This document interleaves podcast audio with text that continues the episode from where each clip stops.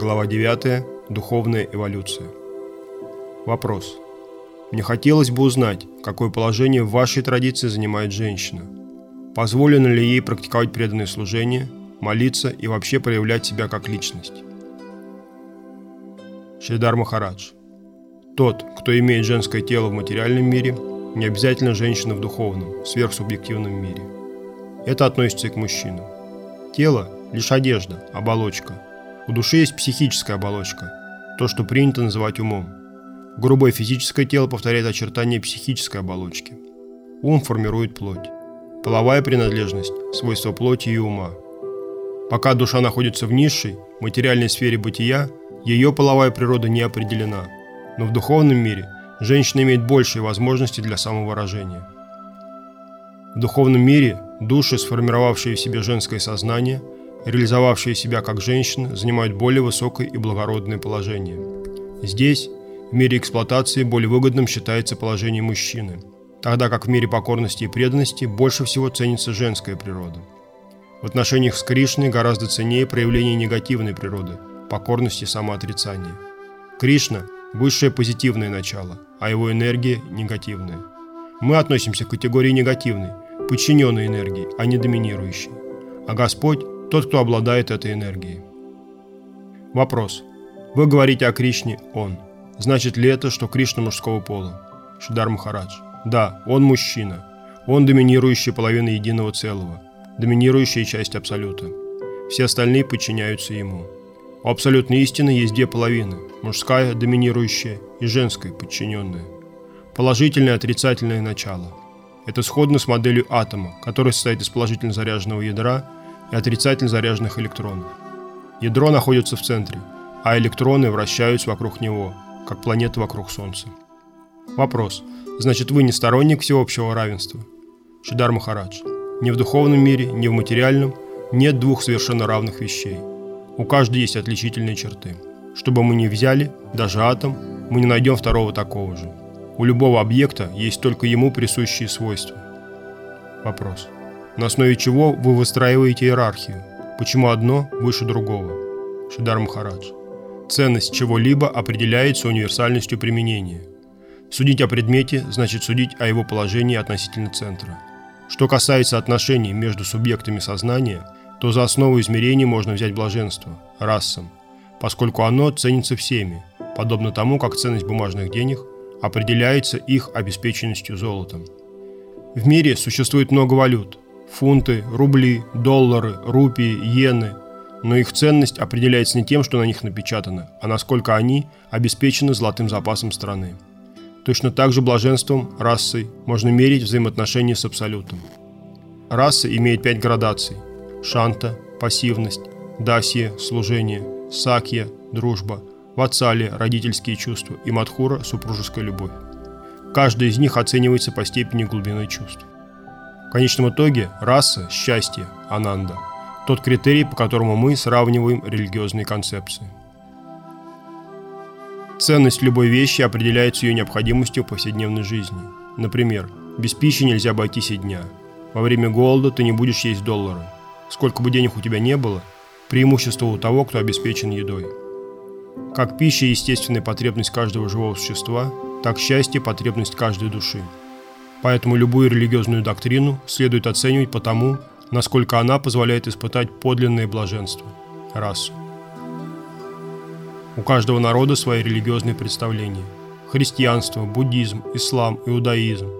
Среди тех, кто следует ведам, есть вайшнавы и имперсоналисты – если судить о конкретном вероучении, то за основу следует взять три признака – сад, чит и ананду. Первое. Насколько это учение выдержало испытание временем, как оно соотносится с вечностью. Второе. Качество идеи, или насколько оно доступно пониманию. И третье. Насколько радостные переживания расу анандам оно вызывает. Таким образом, при сравнении вероучений необходимо учитывать три аспекта. Первое – бытие, второе – сознание и третье – то, в чем сознание нуждается, его пища, счастье, блаженство. Используя эти критерии, можно рассматривать любые религиозные доктрины – ислам, христианство, иудаизм, буддизм и так далее. Учение можно сравнивать с точки зрения бытия, знания и блаженства, которое в конечном итоге и есть цель религии. В мире очень много верований. Христианство, ислам, вайшнавизм. Каждый вправе их сравнивать и выбирать то, что ему больше подходит. Каждая вера предлагает что-то свое. Нельзя отвергать ни одну религию. Благодаря им у каждого человека есть возможность выбрать то, что в данное время для него наиболее приемлемо и актуально. В понимании вайшнавов Кришна – олицетворение блаженства и красоты. Поэтому высшие религии, приводящие к совершенному блаженству, это поиск Шри Кришны, прекрасной реальности. Встает вопрос, как искать Кришну? С помощью преданности. А что такое преданность? Это безусловное служение, самопожертвование, готовность умереть ради кого-то. Умереть, чтобы жить. В чем смысл жизни? В любви. Жить значит жить в любви. Кришна Преми, божественной любви. Без любви жизнь невозможна. Все бытие выражается двумя словами. Кришна Према. Поиск Кришны есть самбанда Гьяна, результат осознания своих отношений с предметом самых сокровенных надежд. В чем смысл этого поиска и какова его цель? Ответ содержится в названии нашей книги «Поиск Шри Кришны. Прекрасной реальности».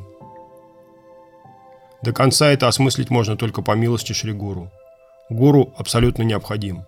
Человеку свойственно ошибаться, но ему также свойственно желание избегать ошибки. И в этом может помочь гуру, духовный проводник.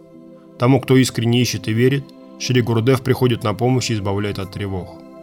Это одна из ступеней видения Шри Гуру. Необходимость принятия гуру продиктована самой природой окружающего мира. По мере духовного роста понимание гуру постепенно приводит нас к абсолюту. В конце концов, мы начинаем видеть в гуру самого Кришну. В высшем смысле гуру – сам Кришна.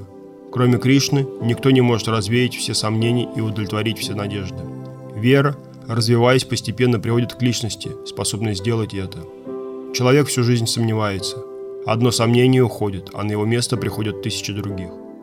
Тот, кто сумеет избавить нас от всех сомнений, и есть гуру. Пхидьяте Хридая Грантиш, Чидьянте Сарвасам Шая. Шимад Бхагаватам 1.2.21.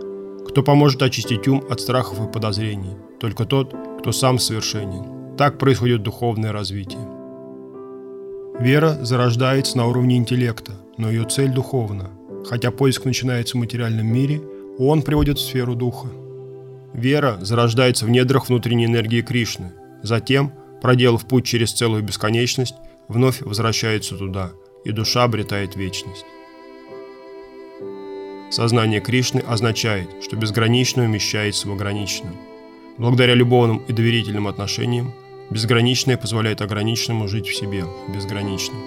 Безграничное предоставляет ограниченному доступ к неограниченным ресурсам. Наш гуру Махарадж приводил пример с девушкой из бедной семьи, которая вышла замуж за принца. Она выросла в нищете, но благодаря любви к принцу стала королевой. Благодаря любви, кто был ничем, тот станет всем. В этом суть сознания Кришны. Так мы умножаем свои богатства. Душа по природе бесконечно мала. Ничтожные частицы ничтожно малой части. Но, благодаря любовным и доверительным отношениям со всемогущим Абсолютом, она получает все преимущества жизни с ним. Она получает неограниченный доступ ко всему, чем он обладает. О могуществе человека можно судить только по его отношениям с другими. Сила и власть предполагают возможность влиять на других. Израиль – маленькая страна. Россия могла захватить его в считанные минуты. На стороне Израиля была Америка, и Россия оказалась бессильна. Чтобы судить о возможностях кого бы то ни было, следует знать, какие у него связи и друзья. Есть замечательная история о маленькой птичке, которая заставила волноваться и даже подчинила себе целый океан. Однажды она отложила яйца на берегу, но их смыло волной. Тогда она разгневалась и потребовала океан вернуть яйца обратно. Он не послушался. Тогда птица обратилась к своему покровителю, тот к своему. Так весть о произошедшем долетела до Гаруда, повелителя всех птиц. Гаруда, гигантская птица, на которой летает Господь Вишну, согласился помочь маленькому собрату. Он пригрозил океану выпить его до дна, если тот немедленно не вернет яйца. Пришлось подчиниться. Безбрежный океан покорился маленькой птичке. Как справедливо замечает мудрец Вишну Шарма, прежде чем выяснять с кем-то отношения, узнай, кто его друзья и друзья его друзей, иначе не испытывай судьбу. Благодаря добрым отношениям сильного мира сего можно одолеть океан. Подружившись с безграничным, можно его покорить.